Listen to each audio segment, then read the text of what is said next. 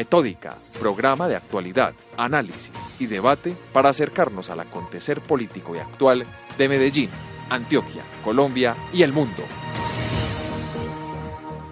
Cordial saludo para nuestros oyentes que hoy, como todos los jueves, juiciosamente, se conectan a través de la emisora web de la Universidad EAFIT Acústica con repetición a las 9 de la noche por Radio Cipa Estéreo, emisora web del Círculo de Periodistas y Comunicadores Sociales de Antioquia. Saludo cordial a mi compañero Guillermo Henao.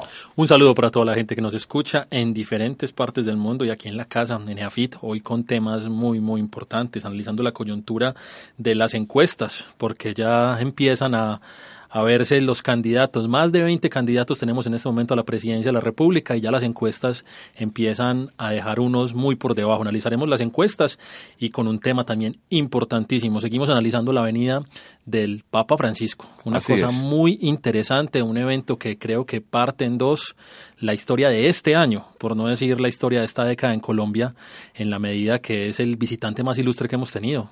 Así es, así a más de 31 años un Santo Padre no pisaba tierras colombianas, pero afortunadamente vamos a contar con la presencia en esta visita apostólica de su santidad Francisco. Y no siendo más, vamos entonces con nuestra primera sección en, la, en el día de hoy, con actualidad. Actualidad. Y en actualidad tenemos a Nuri Gómez. Ella es politóloga de la Universidad Nacional de Colombia, especialista en comunicación política de la Universidad de AFID. Y es máster en asesoramiento de imagen y consultoría política de la Universidad Camilo José Cela. Nos gusta traer personas expertas para hablar de temas coyunturales. Nuri, bienvenida a Metódica. Gracias, muy buenas noches para todos y, por la invitación. Eh, nuevamente gracias, aquí estoy para acompañar eh, lo que quieran preguntar. Bueno, Nuri, para, para comenzar, lo que queramos preguntar, listo. Eso Nuri, usted está en España, buenas noches, bienvenido, nosotros estamos en Colombia, acá es pleno sol del jueves. Un, saludo muy especial para ti. bueno, Nuri, usted dice que preguntemos de lo que sea. Bueno, comenzamos. Nuri, salieron las encuestas y vemos más de 20 candidatos a la presidencia de la, de la República. Estas encuestas nos empiezan a mostrar ya que hay unos que podemos cortar por lo bajo porque la, la presencia en las encuestas es, es poca, pero hay un dato muy preocupante. En estas encuestas que salieron esta semana se refleja por primera vez una caída muy alta de la imagen del expresidente Álvaro Uribe Vélez. ¿Cómo leer eso en este momento tan coyuntural y en año preelectoral? Listo, mira, primero que todo las encuestas en este momento lo que están midiendo es un tema de recordación y de imagen, es decir, los candidatos o los precandidatos qué tanto se conocen.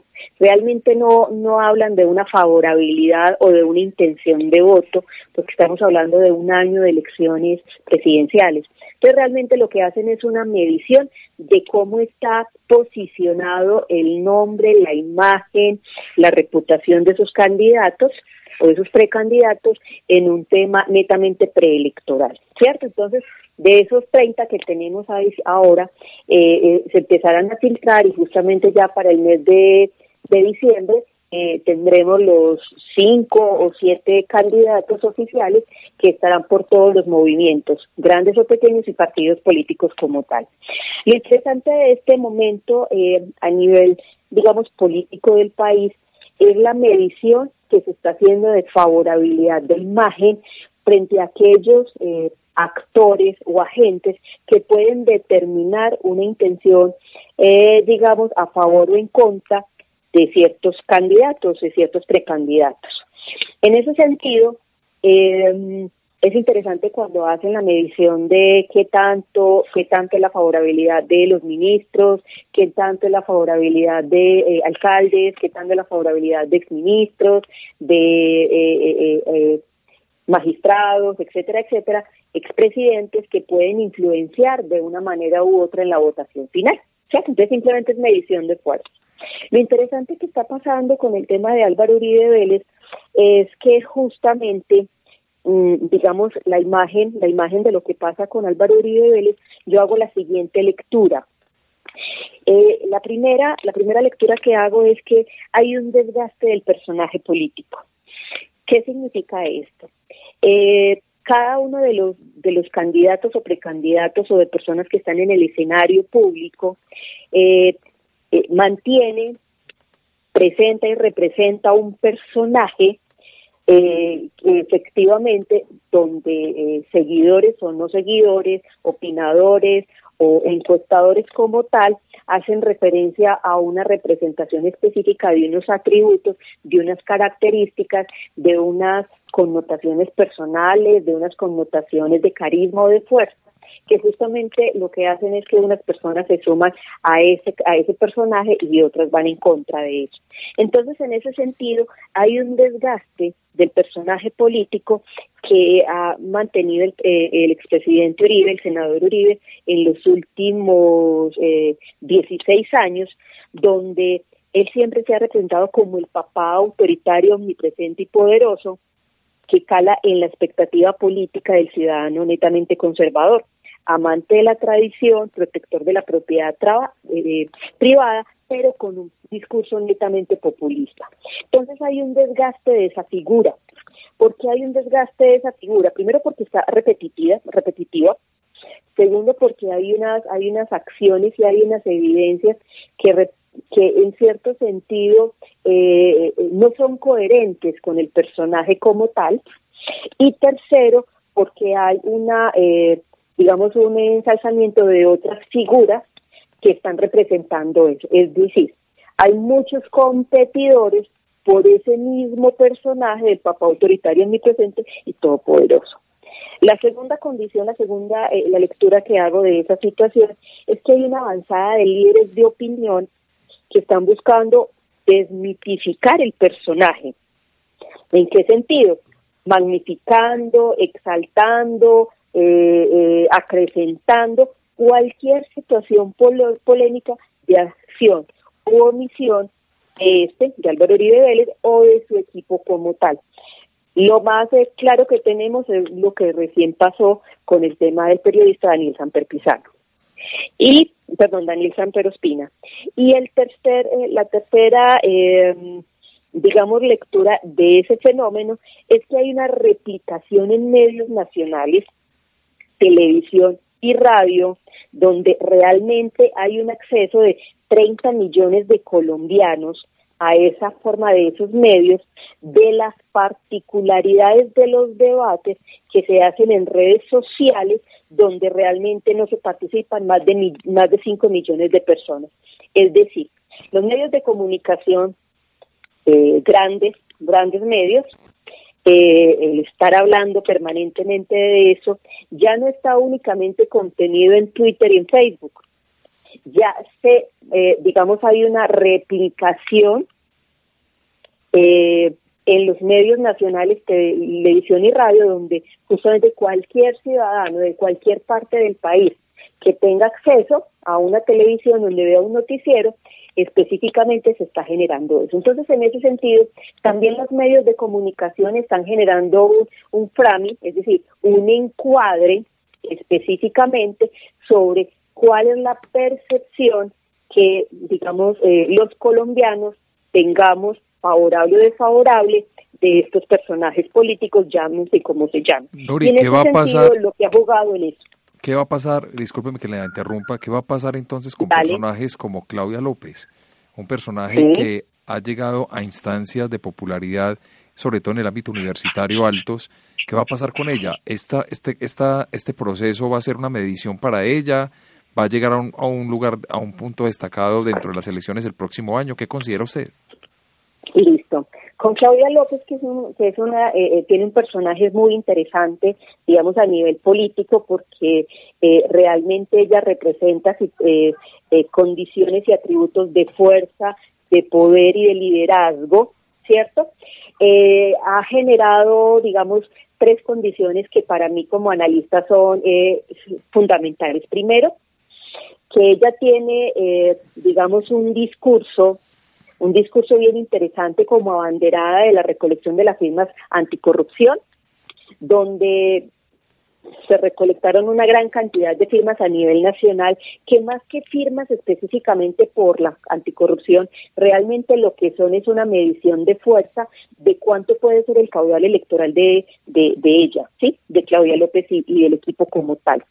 Pero en ese sentido, el hecho de tener un, digamos, un discurso en contra de algo le puede permitir ganar favorabilidad en ciertos, eh, en ciertos segmentos electorales que están digamos, o, tienen un marco de interpretación donde están cansados del político tradicional, del corrupto y de lo que nos han vendido realmente los medios de comunicación y también muchos analistas en el sentido de que la política es mala, la política es corrupta y más bien eh, alejémonos de, de, la política porque es mala y no queremos contaminarnos de eso. ¿Y qué va a pasar con Germán Vargalleras? Con Germán Vargalleras, su imagen, ¿qué va a pasar con él? Sí, mentira. Termino con Claudia López, con Claudia López le puede favorecer la generación de votos, pero en ese sentido no le va a dar para ganar y adicionalmente no va a poder gobernar con ese mismo discurso anticorrupción. ¿Listo? Con Germán Gallera es bien interesante porque está en un silencio latente muy interesante frente a lo que a lo que tiene. Y de Germán Galleras qué te puedo decir primero que eh, todos nosotros tenemos una memoria política menor a dos meses. Es decir el ciudadano común y corriente lo que pasa a nivel político se le olvida en dos meses. Es decir no tenemos ni idea qué pasa ¿ok? pero los medios y la situación tan, eh, digamos, un poco superficial con el tema del coscorrón ha hecho que en el, digamos, en, la percepción que se tiene el, ciudadano de este personaje eh, lo caractericen como tal y no le van a permitir olvidar eso. ¿Cierto? Entonces, en ese sentido, eh, generar esa, esa pérdida de memoria política, es decir, que se nos olvide lo que pasó con el Coscorrón va a ser muy difícil y le afecta en imagen. Segundo, eh, este, estoy esperando que justamente este tiempo le, le sirva para reinventar su imagen, porque venimos de un eh, Jaime Vargas era eh, de unos años atrás, hace unos siete años, absolutamente un cachasco tradicional, bien vestido, elegante, imponente, y se nos reinventó en los últimos años como vicepresidente con un discurso impostado, muy costeño, haciendo chistes costeños que no le salen, eh, siendo burdo, vulgar, donde desde su presencia y su imagen proyectaba desorden, proyectaba caos, proyectaba una situación de, digamos, de, de que no, digamos, eh, en la figura de liderazgo, en los atributos de liderazgo no estaba transmitiendo ni carisma, ni fuerza, ni capacidad de ejecución, sino que estaba proyectando una imagen simplemente por su, por su forma de decir estaba generando o está generando una imagen, digamos, eh, no activa en eso. Entonces yo espero que se esté generando eso. Otra cosa de lo que está pasando con Hernán Vargas es que, digamos, él prácticamente hizo campaña durante todos estos años, pero aclaremos una cosa, las obras no dan votos, solo dan votos, o, o, me imagino que eso es lo que está esperando, eh, digamos, con la cantidad de obras que se hizo mientras estuvo en la vicepresidencia, eh, me imagino que lo que va a hacer ahora es cobrar una cantidad de favores políticos por los, eh, digamos, por el tipo de contratación que se hizo a grupos y empresas políticas a quien favoreció durante ese tiempo, lo que llamamos aceitar la maquinaria, que justamente sabemos que en la costa atlántica eh, es muy fuerte para eso. Y por último, con Germán Vargallera, que lo que se pensaba era que iba a salir a recolectar firmas, y eso es lo que él ha dicho desde, desde siempre, es el tema de la reinvención del Partido Cambio Radical, un partido legitimado, un partido donde ha sido cuestionado a nivel, digamos, corrupción y donde, eh, digamos, las grandes, las grandes eh, acciones que han hecho algunos participantes del, de Cambio Radical, como en, ciertos eh, funcionarios públicos a nivel nacional, no logran, no logran, digamos, salvar de todas las situaciones de, de crisis y de crítica que tiene el partido como tal. Entonces, eh, va a ser difícil reinventarse. Es interesante que sin hacer campaña esté en los primeros lugares, pero lo que, vuelvo repito, lo que están viendo las encuestas es la recordación. Y tengas una imagen buena o mala, la gente te va a decir recordación. Así de sencillo. Desde ya abrimos nuestro foro para que todas las personas opinen, para que todas las personas hablen en nuestro foro en www.metódica.com.co. Y la pregunta del día es, ¿considera usted adecuadas las estrategias que están llevando a cabo los candidatos a la presidencia de la República? Desde ya abierto nuestro foro para que toda la gente pueda opinar. Nuri, ambos sabemos, o acá en esta cabina sabemos que sin marca no hay voto todos los candidatos ahora tienen que establecer un proceso de marca para poder establecer un proceso claro de comunicación con la, con la ciudadanía.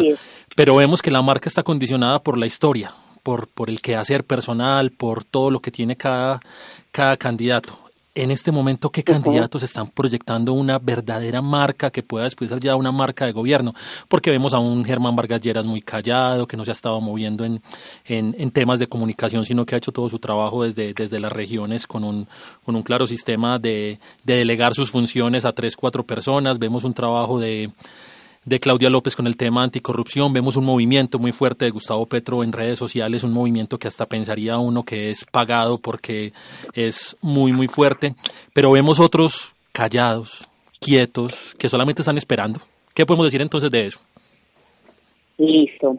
Eh, es bien interesante eso del tema de la construcción de marca, porque justamente, como les decía, lo que nos enamoramos los ciudadanos es de un personaje. ¿Listo? Y hay personajes de los que están en este momento en, digamos, en, la contienda preelectoral que no digamos, no inspiran emocionalmente nada, es decir, no se vinculan emocionalmente con nada de lo que los colombianos somos, ¿sí? Entonces, en ese sentido, hay personajes que tienen una historia, una historia creada de resultados o de expectativas que obviamente eh, está pasando, digamos, les está pasando factura a algunos de ellos. En ese sentido, por ejemplo, el personaje de Sergio Fajardo casualmente se puede vender muy bien fuera de Antioquia, pero no tanto en Antioquia, a pesar de que el movimiento fuerte es aquí, ¿cierto? Que eso es lo simpático. Pero tiene un personaje, tiene una, una presencia, tiene una telegenia magnífica, tiene un discurso, tiene un guion, tiene unos escenarios, y tiene eh, eh, unas unas eh, unas condiciones de recordación sí vamos a hablar de Gustavo Petro. Gustavo Petro tiene digamos unos resultados de, de una posición netamente digámoslo así socialista socialista muy orientado a digamos, a avalar, eh, digamos, lo que ahora no avalamos la mayoría de las personas, que es lo que puede estar pasando con, con, eh, con Venezuela, pero tiene también un personaje, es un personaje que es reactivo, es un personaje que tiene unas características totalmente reconocidas, que se identifica, que la gente está, la gente lo ama o lo odia, esa es la ventaja de los personajes bien diseñados, lo ama o lo odia, es eh, de pronto consecuente con la imagen y con la representación de digamos del simbolismo de lo que representa. Nuri, ¿qué va a pasar con el candidato que el presidente Juan Manuel Santos le dé el espaldarazo? ¿Lo catapulta al infierno o lo llevará al cielo? esa, esa es la mejor pregunta del millón. Esa es la mejor pregunta del millón porque en este momento ningún candidato, ningún candidato quiere estar en la sombra, a la sombra de Juan Manuel Santos, ¿cierto? Entonces, en ese sentido, obviamente vemos la crisis que está en el partido de la U, que hay una disidencia brutal y es que lo que pasa con los partidos políticos cuando se crean en torno de una figura, de una figura, de una persona, de un ideal personalista, eh, es que no pueden durar. Sabemos que el partido de la U no nace por Juan Manuel Santos, sabemos por quién nace. Entonces, cuando deja de representar esos valores y esos ideales, se desconfigura, ¿sí? Entonces, no hay una ideología como tal. Entonces, en ese sentido, sabemos que no va a haber partido de Juan Manuel Santos que pueda avalar un candidato como tal. ¿Listo? la mayoría van a salir por eso y eh, digamos que eh, habrá una, digamos, habrá en ese sentido si hay un apoyo tipo maquinaria en las regiones para apoyar eh, candidatos de ese de esa coalición puede funcionar. Pero de resto bajo el nombre bajo el nombre de eso eh, tenemos un 50% del país casi polarizado que esa situación no se un 50% polarizado y un 50% que está buscando nuevas alternativas. Pero si lo vamos a ver desde la jugada y de las estrategias de los partidos y los y los equipos políticos, ninguno quiere estar en este momento bajo la sombra, porque al menos puede perder entre el 30% y el 35% de su votación natural que tenga en este momento. Nuri, muchísimas gracias por el análisis que hiciste hoy. La verdad, por tiempo no podemos continuar, pero es una conversación muy amena. Esperamos tenerla usted en una próxima emisión, invitarla a seguir analizando este tema tan importante y obviamente pues agradecerle y esperar que cuando ya esté por estos lados en Colombia nuevamente venga a visitarnos acá a cabina metódica para que hablemos de estos temas tan importantes como son de la comunicación y por supuesto la comunicación política. Usted muchísimas gracias y un feliz día. Listo, ustedes muchas gracias. Un abrazo. Y de Medellín nos vamos para Nueva York con nuestra corresponsal Marisol Vázquez, quien trae toda la información del acontecer político de este país del norte de América. Estados Unidos ha venido alertando a Colombia sobre posibles problemas políticos y bilaterales entre las dos naciones si no se pone un alto a la producción de coca en Colombia. Según el diario Punto Es, el secretario adjunto de Estado del país norteamericano para la seguridad y lucha de antinarcóticos, William Brownfield, declaró estar muy preocupado por el aumento de los cultivos ilícitos de coca que para el 2016 alcanzaron la cifra récord de, de 188 mil hectáreas y según informes de la Casa Blanca una producción potencial de cocaína de 710 toneladas métricas. El secretario envió esta advertencia en la audiencia sobre Colombia en el subcomité de Latinoamérica del Senado estadounidense. Y aunque Bromfield afirmó en que confía en la reducción de esas cifras para este año, otros legisladores estadounidenses se sumaron al secretario y propusieron recortar la ayuda a Colombia debido a los acontecimientos. Según el portal de noticias web InfoBA, el pasado 15 de junio del 2017, el secretario del Estado americano, Rex Tillerson, había hecho pública la petición a Colombia de la aspersión aérea de los cultivos y aseguró que se ha dicho varias veces que se deben destrozar esos campos. Después de un largo debate, este 3 de agosto, Brownfield se mostró optimista, confiado en que será posible resolver esta última crisis de droga y recordó que desde hace 17 años Atrás, Colombia y Estados Unidos han sido buenos amigos y socios. El funcionario acusó a las FARC de facilitar el aumento del cultivo de coca en los últimos tres años de las negociaciones de paz en Colombia e invitó al gobierno de Juan Manuel Santos a apostarle a una estrategia holística en el combate al narcotráfico. El embajador de Colombia en Estados Unidos, Camilo Reyes, también se pronunció en defensa de la estrategia contra el narcotráfico en el país, al igual que el presidente colombiano Juan Manuel Santos, quien dijo que mientras en Estados Unidos no se frene el consumo de coca, para Colombia será muy difícil parar la producción, según lo dijo el medio digital Pulso. Informó desde Nueva York Marisol Vázquez Restrepo.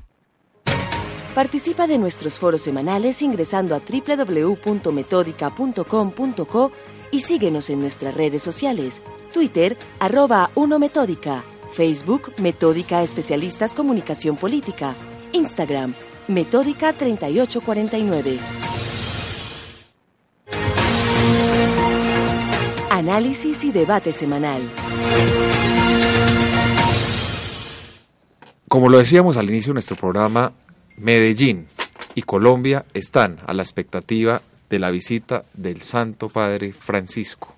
Él va a visitar a Colombia en una visita apostólica el próximo 7 de septiembre, se queda del 7, bueno, del 6 al 10 y va a visitar a Medellín el 9 de septiembre. Y qué mejor que hoy tener una invitada especial, una politóloga, una mujer muy versada en la materia, eh, especialista en el tema, politóloga de la Universidad Pontificia Bolivariana, ella es Beatriz Campillo. Beatriz, bienvenida a Metódica.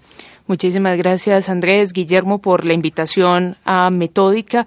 Y pues hoy hablaremos de un tema que es polémico y la verdad suscita pues muchas inquietudes. Así es, y eso es lo que nos gusta en nuestra sección. Esta vez vamos a hacer un análisis de lo que significa la visita apostólica o de Estado de su santidad Francisco. Pues es bueno hacer la precisión porque acá en Metódica nuestros oyentes manifiestan, para algunos es, es apostólica, para otros es de Estado, entonces vamos a hacer como esas claridades, esas precisiones y por supuesto en un análisis entretenido. Y lo que queremos es siempre marcado en el respeto, como siempre lo hemos hecho en todos nuestros programas, y el respeto a la diferencia. Y desde ya también están habilitados nuestro chat y por supuesto nuestro Twitter para que la gente participe, hagan las preguntas. Y por supuesto también ustedes cuéntenos a través de las redes sociales nuestras qué temas quiere que tratemos acá en Metódica. Es un programa abierto y las encuestas y los resultados que hacen la medición EAFID demuestran que ya tenemos descargas en muchos países de América, Estados Unidos, en Puerto Rico, en Venezuela, en Brasil, incluso en países donde no tenemos corresponsales, porque tenemos corresponsales en Uruguay, en Argentina, en Estados Unidos, en Australia, en España, pero ya hay otros países que ya registran su interés y nos están escuchando y eso nos motiva muchísimo, porque en Metódica estamos comprometidos, primero, con la protección integral del ser humano en general y lo segundo, en la construcción de ciudadanía. En este programa lo que buscamos es eso, construir ciudadanía política desde la comunicación, para que nuestros oyentes se formen en temas de interés, de actualidad y por supuesto, pues para entrar en materia en temas como el de hoy. Guillermo, la visita del Papa Francisco a Colombia. Una visita muy, muy importante en la medida que, son pocas las visitas que hacen los sumos pontífices a, a Latinoamérica. Así este Papa sea latinoamericano. Y para comenzar, Beatriz, démosle unos pequeños tips a la gente para que diferencie una visita de Estado a una visita apostólica. ¿En qué se diferencian las visitas que pueda hacer el Santo Padre a los países? Bueno, aquí nos han aclarado muchísimo desde la Iglesia que se trata de una visita apostólica, es decir, es una visita de un carácter mucho más espiritual. Sin embargo, también hay que entender que el Papa Francisco, bueno, como cualquier otro pontífice en la historia reciente, es decir, desde que se considera pues Estado Vaticano y demás, eh, historia obviamente en la que no entraremos, pero que es importante recalcar que es el jefe de Estado del Estado Vaticano. Sin embargo, aquí lo interesante, lo importante es que pues Colombia está viviendo un momento bastante complejo porque estamos en un año preelectoral y en ese sentido pues hay como la inquietud de las personas de qué tanta característica política pueda tener pues o qué tanto impacto político pueda tener justamente esta visita del sumo pontificio. Vuelvo y repito, desde la Iglesia, de manera oficial se ha dicho, es apostólica, es espiritual, viene no solamente para el mundo católico, sino para quienes quieran escuchar este mensaje de todos los hombres de buena voluntad, como suele expresarse en los documentos pontificios, como un llamado al encuentro, un llamado también a ese, a ese escucharnos desde las diferencias, muy en la línea que usted ahorita lo mencionaba, Andrés, eh, de esa protección a la vida, de ese respeto también por las diferencias. Bueno, el eslogan nacional es Demos el primer paso y el eslogan para Medellín es un encuentro de fe. Dos mensajes que se encuentran, que tienen características similares, más no iguales, pero que tienen un significado especial. ¿Por qué encuentro en Medellín? Se pregunta la gente. Y el encuentro de Medellín, un encuentro de fe, es por eso, porque Medellín va a ser la ciudad elegida para hacer y para tratar el tema de las vocaciones. Entonces, eso hace que toda esa organización conformada por nueve comisiones, pues hayan pensado en tener esta este eslogan de visita a la ciudad. Asimismo, la ciudad se está preparando y acá, igual así hablemos, estemos hablando de este tema del Papa como figura política, el Papa como figura de la Iglesia Católica, como el vicario de Cristo, pues es muy importante, Beatriz, como decía Guillermo, precisar entonces, Francisco no viene como, como jefe de Estado o sí viene como jefe de Estado de Colombia. Cuando se encuentra con las autoridades, eh, digamos, gubernamentales, y estamos hablando allí del presidente de la República, Recuerden que el presidente de la República no solamente es un jefe de, gobierno, sino que en el caso nuestro también la Constitución le ha dado el sentido de jefe de Estado. En ese sentido, es la máxima autoridad del Estado colombiano. Entonces se reúne con él, lo recibe y también él ha cursado, digamos, esa invitación, así como lo ha hecho la conferencia episcopal, lo han hecho los obispos, pues él también ha hecho esa invitación a otro jefe de Estado. En ese sentido se da un saludo protocolario, eso es lo que se está esperando, pero se espera también que el resto de la visita transcurra en un marco, como decíamos, apostólico, es decir, más dirigido a esa parte espiritual, más de acompañamiento Pero hay una cosa interesante, Andrés, y permítame que me vaya entrando un poquito en la parte eh, polémica del, del, tema, y es el ambiente en el que nos movemos, y por eso hay que, eh, digamos, entender un poquito aquello que por allá mencionaba Sabater, y es que la sola palabra política a veces ha sido entendida casi que como una palabra maldita, en el sentido de que cuando alguien le dice esto lo hará por política, pues se entiende como si tuviera unos intereses ocultos o por allá medio extraños, la verdad, si lo tomamos en un sentido, digamos, muy aristotélico de la palabra, pues todo acto que, que, tenemos en la parte pública, pues es político. Todos somos animales políticos, como lo va a decir él con el son politicón. En ese sentido, pues cuando el Papa, como la misma doctrina social de la Iglesia, nos habla sobre la paz, sobre el desarrollo, sobre la misma economía, pues nos está hablando de temas que tocan con el mundo de lo político. Ahora bien, lo complejo es cuando eso se vuelve partidista o cuando se vuelve un proyecto que algunos han querido interpretar como un espaldarazo a unos procesos, cosa que la Iglesia ha sido pues muy reiterativa en aclarar que no se trata justamente de ese espaldarazo, que sencillamente se trata de un momento de encuentro, de diálogo. Y pues eh, es muy ilustrativo, por ejemplo, lo que pasó ya hace un tiempo, donde se reunió, eh, donde se hizo una invitación no solamente al presidente Juan Manuel Santos, sino también en su momento al líder de la oposición más importante que tiene Colombia, que es Álvaro Uribe Vélez, que los dos estuvieron allá en el Vaticano conversando justamente con él. En ese sentido se nota que hay un ambiente de diálogo y no necesariamente que debe ser interpretado entonces como respaldo a una, a una política. Ahora me disculpan que haga ahí la anotación. Ya decíamos que estamos en un año preelectoral, por tanto va a ser muy difícil también manejar esa postura, sobre todo por parte de los demás actores. La Iglesia le queda sencillo emitir estos comunicados, pero la verdad es que estamos en un ambiente donde se suele manipular mucho la información. Beatriz, eh, la uno de los objetivos, una de las misiones que tiene la Iglesia en el mundo es la paz esta misión se ha configurado desde diferentes perspectivas y la han trabajado con diferentes, llamémoslo así, misiones a lo largo de la historia de la humanidad. ¿Cómo no entender el proceso de paz en Colombia? ¿Cómo no entender esta visita más bien como un espaldarazo a un proceso que es misional dentro del objetivo de la Iglesia? Aún sabiendo que el año pasado, el año pasado en, en pleno proceso del plebiscito, tuvimos un pronunciamiento por parte de Bergoglio, donde abiertamente Bergoglio puede decirse que, que apoyó el proceso de paz en Colombia, mientras que las autoridades eclesiásticas colombianas en cierto momento denotaron diferencias con el proceso. ¿Cómo no decir que esta visita es de alguna manera un reencuentro de esa misión del catolicismo con la paz?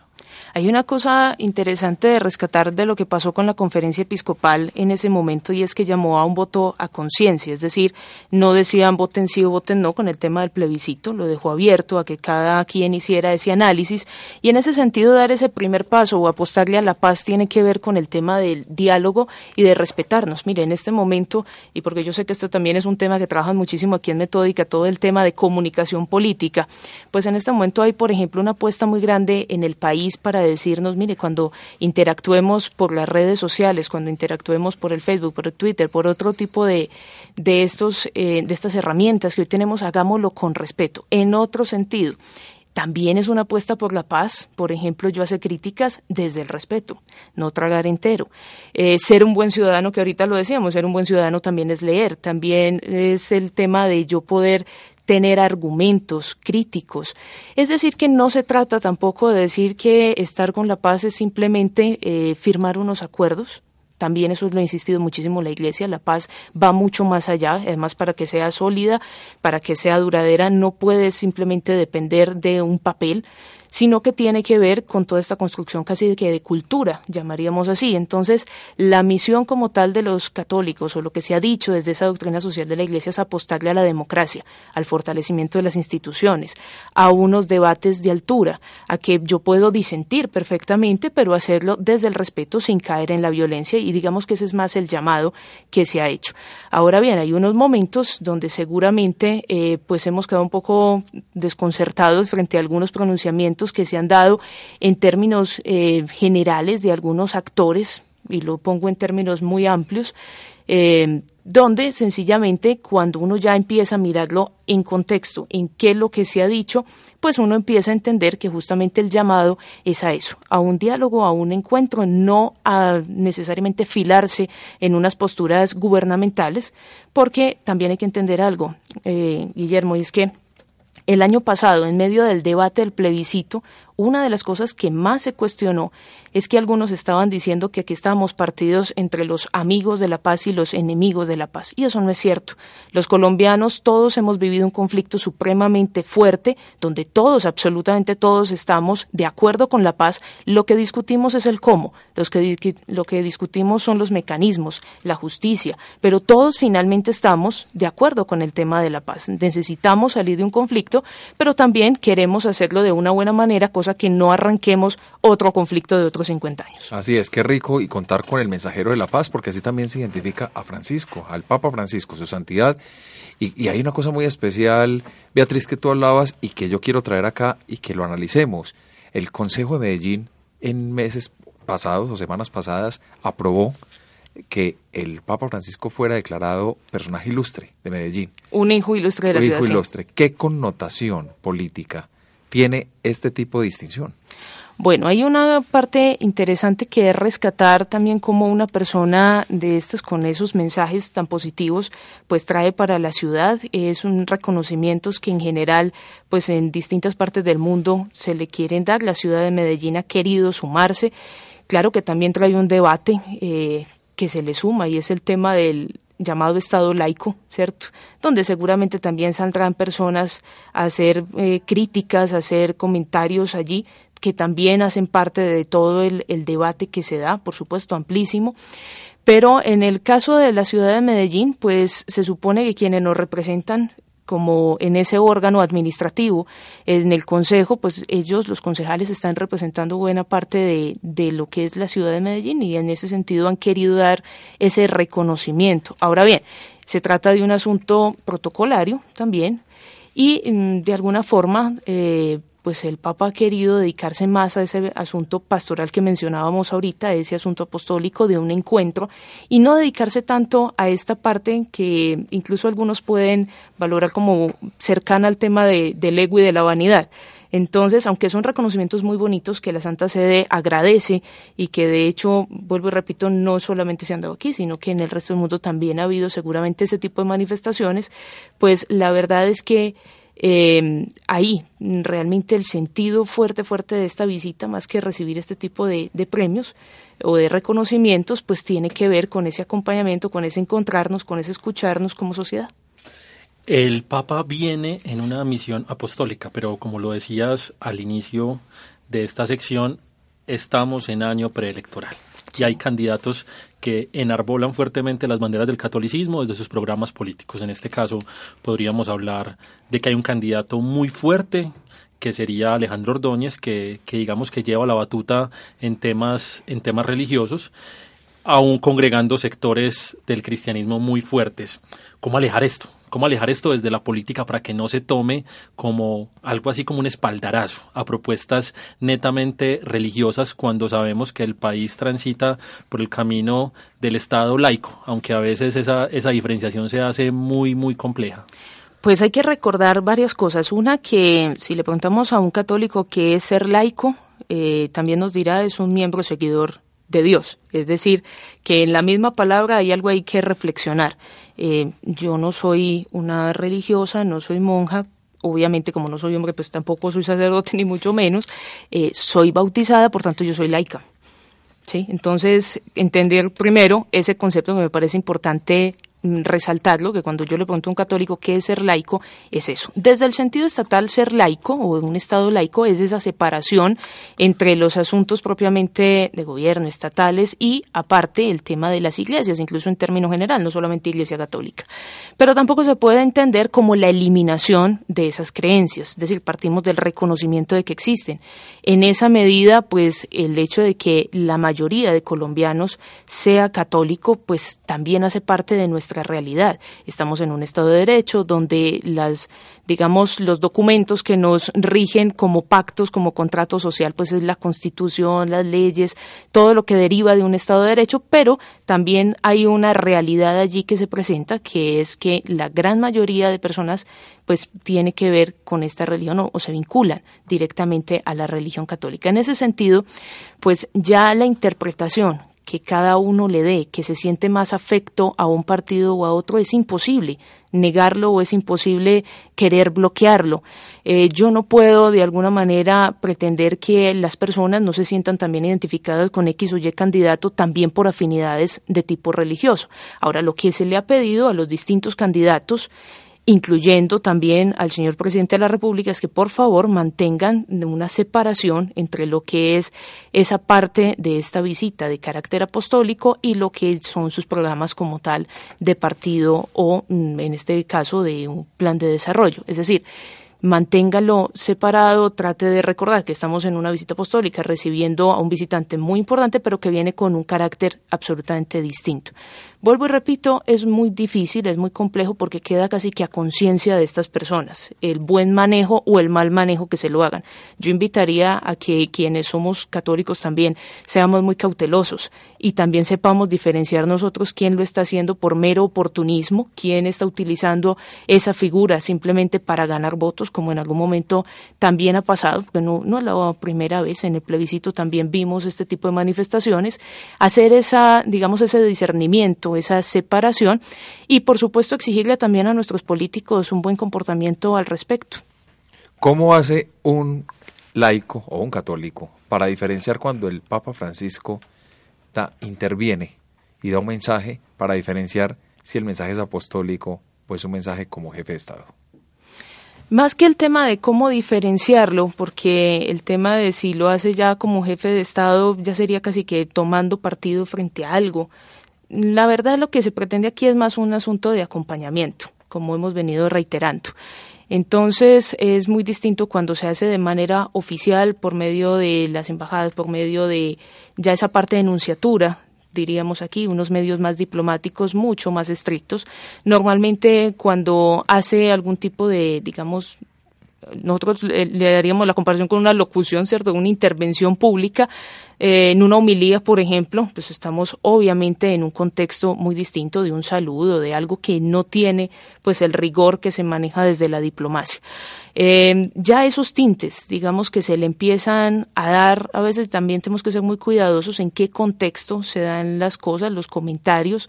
A veces, por ejemplo, eh, en una rueda de prensa, pues, qué se puede entender como tan oficial o no, pues dependerá también del mensaje particular que estemos analizando. ¿Sí? y el contexto de las palabras.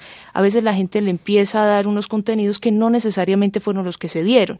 Entonces, por eso la recomendación en sí es siempre mirar el contexto, y lo digo porque en este momento está muy de moda encontrarse con algunas frases sacadas y uno se encuentra esto cada rato en redes sociales donde dicen eh, es que felicitó a fulano de tal. En este momento hay una por ahí rondando muy fuerte y cuando uno empieza a leer el contexto, pues no, de hecho nos dicen es, es una carta que se le manda a todo el que le escribe.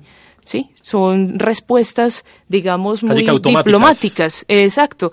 Entonces, también como hay personas que empiezan a manipular, a cambiar los contextos, a decir es que a mí me apoyó en tal cosa o en tal otra, y no necesariamente es así. Hay un tema muy especial, y qué pena que interrumpa aquí a Guillermo, y es el tema Venezuela. Venezuela es un tema que hoy hay que tocarlo en metódica, porque mucha gente dice, ¿y el Papa Francisco qué? ¿Que ¿Cómo se, no se ha pronunciado? ¿Qué dice Francisco al respecto? Entonces, Beatriz, ¿qué dice Francisco al respecto?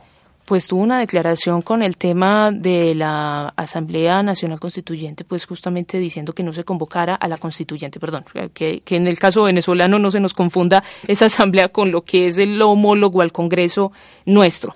No, me estoy refiriendo a la que está convocando, pues obviamente Maduro, que ya pasó pues por esas elecciones del 30 que se está llevando. Frente a esa, el Papa Francisco eh, se manifestó en contra y de hecho el llamado fue a unas elecciones, pero no solamente es ver el tema de directamente Francisco que dijo, sino también la conferencia episcopal venezolana que ha dicho. Y en ese contexto podemos entender más una iglesia de una forma mucho más integral desde quienes están viviendo directamente el conflicto y el llamado siempre ha sido al tema de llamar a unas elecciones, de rescatar la democracia y de no caer en esas violaciones pues tan fuertes que hay en este momento en el pueblo venezolano. Hay un tema que, que es importante para, para, los colombianos y es el tema del crecimiento de los sectas, grupos, agrupaciones de orden religioso que ha estado fortaleciéndose en el país desde 1991, pero más allá de eso, después del plebiscito vimos cómo estos grupos religiosos tomaron una fuerza muy, muy fuerte, tienen voceros del voceros del, del tipo como Osvaldo Ortiz, que tiene más de 200 mil seguidores en, en, Facebook, y ahora Vivian Morales, que, que intenta legislar con, con una fuerte creencia cristiana estos grupos han tomado mucha fuerza. ¿Cómo mediar eso? ¿Cómo mediar la fuerza de estos grupos cristianos, de estos grupos de orden sectario algunos, frente a la venida del sumo pontífice? Bueno, hay algo allí para notar y es que no necesariamente yo el número de fieles lo tengo que medir por el número de seguidores, y se lo digo porque yo no hago parte de ninguna de estas eh, iglesias o grupos y, y también lo sigo, ¿cierto? Y también lo sigo porque me quiero simplemente informar y porque también hay un asunto es que en ciertos temas de principios y valores coincidimos. Y entonces cuando vamos, eh, digamos, a sumar fuerzas, en contra, por ejemplo, de las violencias que se pueden ejecutar, el tema, por ejemplo, de la libertad religiosa, el asunto de estar en contra, por ejemplo, del aborto, por poner un caso que es bastante común, pues es normal que las distintas fuerzas que hay en la sociedad se unan. En ese sentido, eh, pues ellos han sido muy activos. Y en eso de que sean muy activos, creo que los católicos antes deberíamos aprenderles porque siendo una gran mayoría, no tienen ese temor a usar redes sociales, a hacerse presente, a hablar. Cuando decimos que somos muchos los católicos, pues también valdría la pena preguntarnos cuántos de nosotros realmente tenemos esa actividad que nos pide la misma Iglesia a los laicos, en el sentido de salir, a hablar y defender lo que son principios no negociables. Yo me cuestiono realmente si es tanta la fuerza simplemente de ellos o también es que hemos encontrado puntos de unión. Y vuelvo y le repito, no necesariamente por eso yo tengo que compartir su credo en el sentido religioso, pero en cuestiones éticas y bioéticas pues nos hemos encontrado. El Papa Francisco ha, se lo hago como pregunta Beatriz, el Papa, el Papa Francisco ha realizado alguna intervención que haya tomado incidencia en alguna nación su mensaje, es decir, en una homilía o a través de un documento, aparte de la encíclica Laudato Si, que también tuvo mucha fuerza a nivel mundial por ser el compromiso y por el medio ambiente específicamente, pero el que recuerde usted, el Papa en algún momento ha hecho alguna intervención, hablo de este Papa, de este Papa latinoamericano, que haya tomado incidencia en naciones latinoamericanas. Pues en Naciones Latinoamericanas, recuerde usted, por ejemplo, todo lo que pasó en, en Brasil, ¿cierto? Ese, ese llamado también a los jóvenes que hay allí. La visita que se hizo a México también fue de muchísima unión nuevamente hacia el pueblo católico, pero también, por ejemplo, en ese momento hubo un elemento interesante y fue la bienvenida y el recibimiento que le hizo el presidente y cómo se llamaba también a, a esa unión, ¿cierto? Y a, digamos a un diálogo muy pacífico, a un y también a un rescate de los jóvenes y los adultos mayores, diríamos hoy, ¿cierto? Esos dos extremos de, de las generaciones. Su mensaje naturalmente ha sido muy, muy dirigido al tema de las periferias, ha sido muy dirigido al salir al encuentro con los otros. Es la realidad latinoamericana, lo que vivimos, una profunda exclusión. Eh, por ejemplo, cuestionar también muy seriamente el tema de las mm, de la corrupción, ¿cierto? De, las violencias que existen. Pero hay algo también interesante para rescatar, Andrés, es que el Papa no es un mago. A veces la gente piensa que simplemente porque va a venir y nos va a dar algunas palabras, al día siguiente el país va a mejorar y va a ser perfecto, o que para yo decir que se tuvo una incidencia fue porque de inmediato la situación cambió. No es eso. El tema también de poner a reflexionar a las personas, de dar ese valor al otro, ¿cierto? Es que no necesariamente es la gran política que nos podemos imaginar cuál plan de desarrollo de un gobierno, no. Es el tema del cotidiano, del día a día, de acerquémonos. Mire, recuerde usted esa visita en el Brasil, hay un episodio donde él se baja, está por allí como en una favela y va a decir es que los pobres son muchísimo más amplios, son muchísimo más generosos.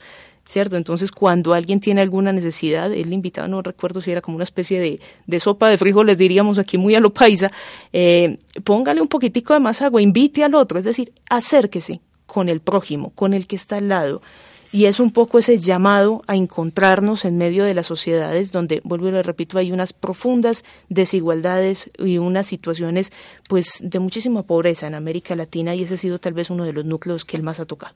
Geopolíticamente la visita del Papa marca un marca la historia, marca la historia de Colombia, pero muchos se preguntan, ¿por qué es tan importante Colombia para el catolicismo si hablamos de cantidades, pueden haber más católicos en México, más católicos en Brasil, pero acá digamos que hay un nicho muy fuerte y la problemática también que puede haber. ¿Qué importancia tiene Colombia para ese momento geopolítico católico? Pero recuerde usted que acabamos de mencionar, ya visitó México, ya visitó Brasil, es decir, que nos quedaba el tercer tipos partido. De visitas, claro, diferentes tipos de visitas. Sí, sí, por supuesto que son diferentes, pero ya fue. Entonces, pues obviamente pensar en repetir lugar de una manera tan rápida, pues no. Ahora, sí tiene una importancia muy alta el hecho de que esta visita venga exclusivamente a este país, ¿no? Como lo va a hacer después, entiendo que va a ir Perú, creo Perú que y Chile, sí. ¿cierto? Eh, lo va a hacer de manera Y como lo hizo eh, la vez pasada, Ecuador, Paraguay, Bolivia. ¿cierto? Claro, tiene, Colombia tiene una importancia muy alta geopolíticamente hablando en la región. En este momento, eh, ese tema de conflicto puede que lo ponga allí en la palestra, vuelvo y repito, no porque necesariamente tenga que estar de un lado o del otro eh, apoyando o no apoyando la manera del proceso, sino porque hay una realidad. O sea, cuando uno mira, hay un conflicto de muchísimos años y esto también hace pues que estemos geopolíticamente allí en la mira. Pero vuelvo y repito, la cantidad de católicos también que hay es muy alta. ¿Cierto? Entonces, llamar justamente a ese encuentro en un país como el nuestro, pues es interesante y seguramente, pues eh, casi que como manera de, de afecto, de muestra de afecto y cercanía, pues ha querido escoger nuestro país. ¿Qué tan cierto es lo que mucha gente dice de, frente al Papa Francisco y el proceso de paz?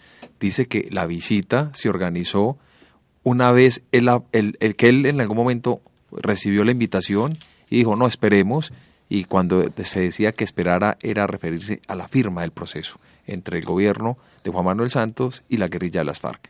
¿Es cierto esta interpretación?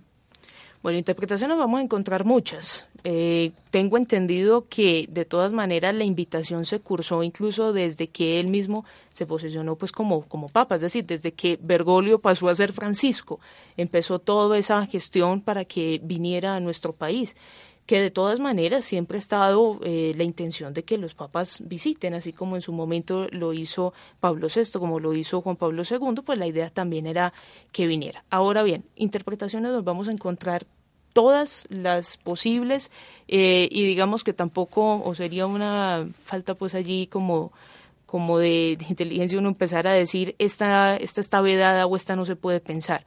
No, hace parte, digamos, de todo lo que se muestra. Si nos vamos a la oficialidad, y eso es, digamos, lo que más hemos tratado de rescatar es si escuchamos directamente la Iglesia Católica que ha dicho. La Iglesia ha mencionado que hay un conflicto que obviamente llama la atención a nivel geopolítico, al cual se le han buscado diversas salidas. Una de ellas es esta, pero también hay sus críticos y por eso mencionamos ahorita que es muy interesante cuando él se reunió tanto con Juan Manuel Santos como con Álvaro Uribe, es diciendo de alguna manera, pues mira, las dos partes y las muchas, yo ni siquiera creo que hay dos partes, creo que hay muchas más, pues se deben escuchar, ¿cierto? Y se deben escuchar en un marco de diálogo. Si ustedes recuerdan el plebiscito, aunque oficialmente lo ganó el no, por cifras, quien lo ganó fue el abstencionismo. En ese sentido, hay un gran país silencioso que hace parte también de este conflicto, que no se quiso pronunciar ni por el sí ni por el no, y en ese sentido, pues es otra población, y diríamos, son esas periferias a las que tenemos que salir, utilizando un poquito su lenguaje, y encontrarnos entre todos para pensarnos como nación. Y habilitamos nuestro foro de una vez y, y lanzamos la pregunta para nuestros cibernautas, ciberseguidores y como lo queramos llamar, nuestros compañeros que siempre muy activamente están ahí en nuestras redes sociales, a quienes nos oyen a través de Acústica, emisora web de la Universidad de AFID y por supuesto Radio Cipa Estéreo, emisora web del Círculo de Periodistas y Comunicadores Sociales. La pregunta es, ¿considera la visita del Santo Padre una visita apostólica o política? Ya está abierta entonces el foro y esperamos que participen activamente porque nos interesa la opinión suya. Su opinión es muy importante para nuestro programa. Beatriz, siempre que hay una, una visita de alguien importante, muchos, muchos sectores de una salen a, a criticar, salen con sus arengas y hablan del costo de la visita. Se ha hablado que esta visita a Colombia del Papa Francisco puede costar más de 25 millones de dólares y también se ha hablado de, de, la incapacidad que tiene el Estado para hacer programas de orden social, pero sí para gastarse esta plata. Es una crítica que escuchamos en Colombia frente a todo tipo de programas, proyectos y planes.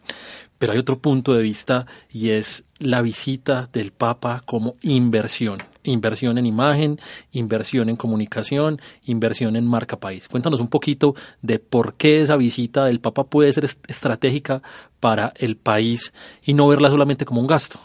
Pues mire, hay varias cosas hay que precisar. Una que eh, pues o sea, uno podría dar esa lectura cuando yo traigo un personaje muy importante, lo mismo que cuando yo soy la sede, por ejemplo, de unos olímpicos o de un mundial de fútbol, pues obvio, el mundo me está mirando, ¿cierto? Yo hago parte de ese centro y puedo mostrar lo, lo desarrollado que estoy y demás. Eso es cierto, es una vitrina, es una ventana. Pero cuando uno le plantea esto a un católico, y allí me incluyo, pues obviamente uno se siente un poquito eh, atacado en el sentido de, pues mire, si, si el mundo católico está contento, no es porque va a dejar esto una derrama importante, aunque seguramente la tendrá, pero, pero hombre, es que es el sentido espiritual del término, ¿cierto? O sea, no es, sí, traigámoslo cual vedette y, y hagamos de esto un negocio, que así a veces, eh, pues muchos, digamos, gobernantes locales, regionales, y nacionales lo han querido vender porque obviamente para ellos es más fácil venderlo de esa manera diciendo pues mire esto va a dejar ganancias. Pero hay una parte interesante y es el Estado colombiano como Estado en ese sentido pues no es el que asume el tema del gasto. Claro, cuando nos preguntan, ¿y entonces quién lo va a subsidiar?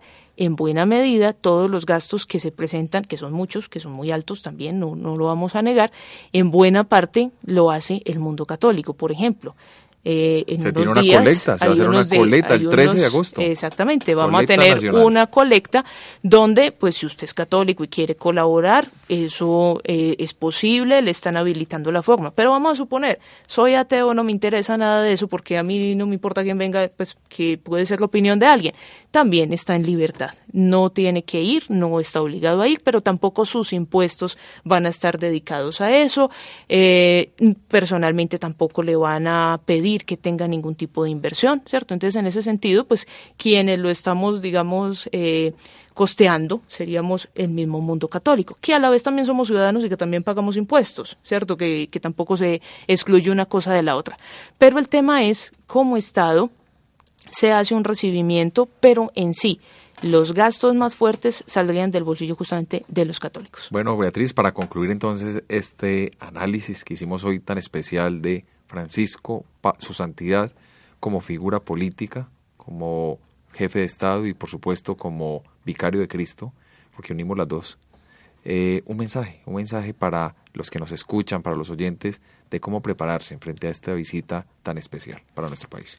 Bueno, pues va a ser un momento especial para que nos encontremos todos, normalmente los pontífices, eh, y los invito también a consultar un poco esa parte de doctrina social de la Iglesia, pues le hablan a la humanidad, ¿cierto? Los mensajes son bastante universales, creo que es un momento de reflexión donde todos podremos sacar pues ventaja y podemos sacar provecho de estos mensajes que nos van a ofrecer y estar pues muy atentos, muy atentos en el sentido de no dejarse confundir también denunciar en su momento las cosas que, que, veamos mal con el absoluto respeto. Y me refiero especialmente si alguien lo quiere eh, interpretar de una manera partidista, si alguien quiere hacer un uso abusivo de esa figura, pues también ponerle, como diríamos en buen país, a un tate quieto a, a ese tipo de abusos y de instrumentalización de algo que es parte de la fe, ¿cierto? Y que estamos invitando pues a una persona a venir a nuestro país. Y lo último sería una invitación a todos los oyentes a que volvíamos a decir ahorita, los ojos del mundo están puestos en nosotros, tengamos un buen comportamiento. Así como nosotros nos preciamos tanto en Medellín de hablar de esa cultura metro, pues ojalá que esa cultura también se note con el turista, con el que está de visitante. Tener eso también en nuestra vida cotidiana. Ahorita hablábamos de ese encuentro, pues hagamos justamente unas buenas relaciones con los demás. Así es, y ya con esta reflexión entonces agradecemos a Beatriz Campillo, politóloga de la Universidad Pontificia Bolivariana, docente y una mujer muy versada en la materia. Beatriz, muchísimas gracias por habernos acompañado a Metódica. Muchas gracias, Guillermo Andrés, por la invitación. Bueno, y ya con esto nos despedimos hasta nuestro próximo programa. El próximo jueves vendremos con información de actualidad del acontecer político no solo de Colombia, sino del mundo y por supuesto con más información a nivel internacional. No sin antes agradecer a los que nos escuchan en otros países fuera de, Colombia. A un saludo muy especial para la gente de México, de Puerto Rico, de Venezuela, de Brasil, de Estados Unidos, de España, de Australia, que juiciosamente cada ocho días descargan este programa y traen y nos envían sus mensajes tan importantes para nosotros hacer contenidos de importancia para ustedes. Feliz tarde y que les vaya muy bien. Escúchanos todos los jueves a las 10 de la mañana en acústica.eafit.edu.co con repetición a las 9 de la noche en radiocipaestereo.es.tl slash.